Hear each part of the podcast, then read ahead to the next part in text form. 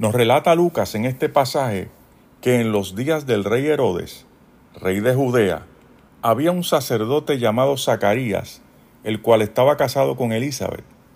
Ambos eran descendientes de la tribu de Aarón, de la tribu de Leví. Como dato importante, en los evangelios se mencionan varios Herodes. Este que menciona Lucas en este momento fue aquel que estaba gobernando Judea en tiempos del nacimiento de Jesucristo. Otro dato importante es que los sacerdotes judíos tenían que venir del linaje de Leví, porque esta tribu fue la que Dios separó para el servicio sagrado en el templo, como los sacerdotes y levitas. Los sacerdotes también debían ser hombres casados. Tanto Zacarías como su esposa Elizabeth eran ancianos ya y no tenían hijos. Lucas recalca que esta pareja eran personas justas e irreprensibles delante de Dios. Lo que quiere decir es que cumplían con sus responsabilidades y eran personas piadosas, como buenos judíos. Tal vez Lucas resalta este hecho porque en aquella cultura se pensaba que cuando una pareja no tenía hijos era por algún tipo de castigo de parte de Dios, lo cual no era cierto. Hay mucha gente que cree tantas cosas que tienen un trasfondo cultural. Son pensamientos, son ideas que nacen de la cultura, de las supersticiones que permean en el ambiente, pero que no se ajustan a la enseñanza bíblica, a la sana doctrina.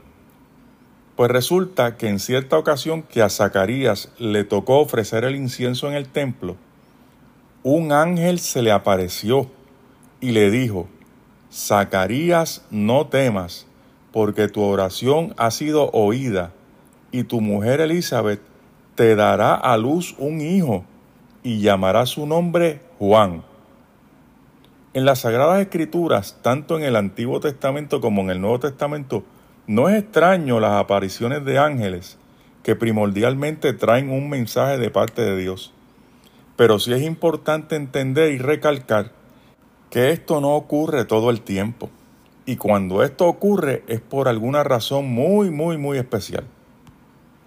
Reflexionemos un poco. Estas palabras del ángel son reveladoras, porque nos revela que Zacarías llevaba tiempo orando a Dios por un hijo, y a juzgar por su edad avanzada, llevaba mucho tiempo orando.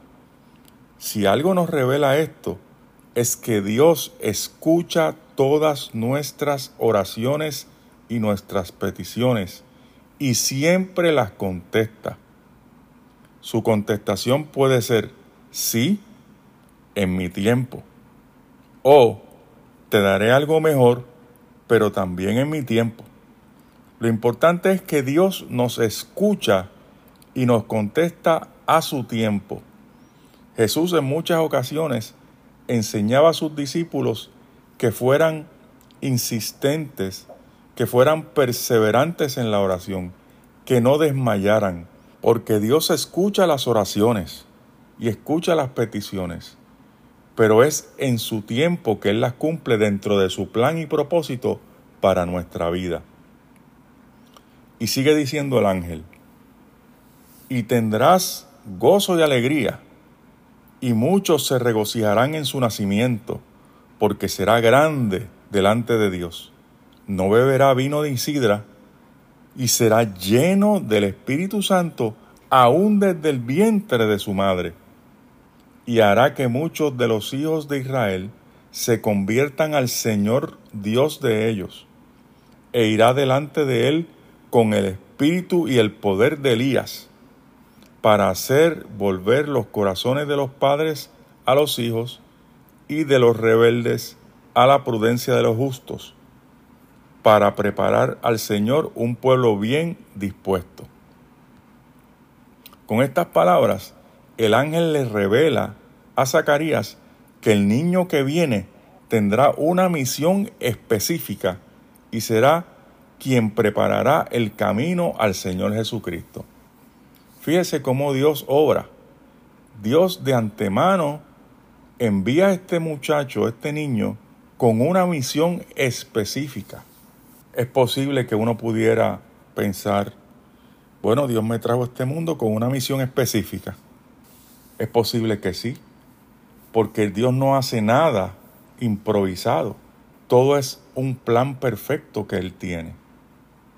Entonces Zacarías al escuchar esto y fijarse en sí mismo que era viejo, y también Elizabeth, su esposa, dudó.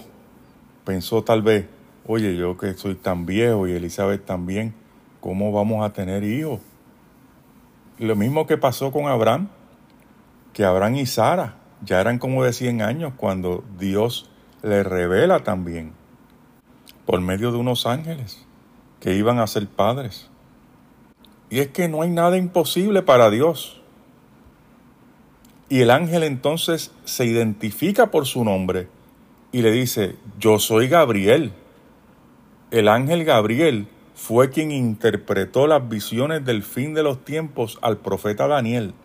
O sea que este era un ángel conocido ya en las escrituras. Y esto ocurrió cuando el pueblo de Israel estaba en el exilio.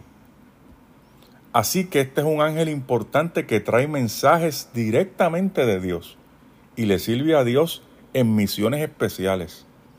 Entonces Gabriel le dijo a Zacarías, y ahora quedarás mudo y no podrás hablar hasta el día en que esto se haga, por cuanto no creíste a mis palabras, las cuales se cumplirán a su tiempo. Entonces, cuando Zacarías terminó de servir en el templo, se fue a su casa y su mujer Elizabeth concibió y glorificó al Señor por haberle dado un hijo y también haberle quitado su afrenta. Y estuvo en su casa por cinco meses.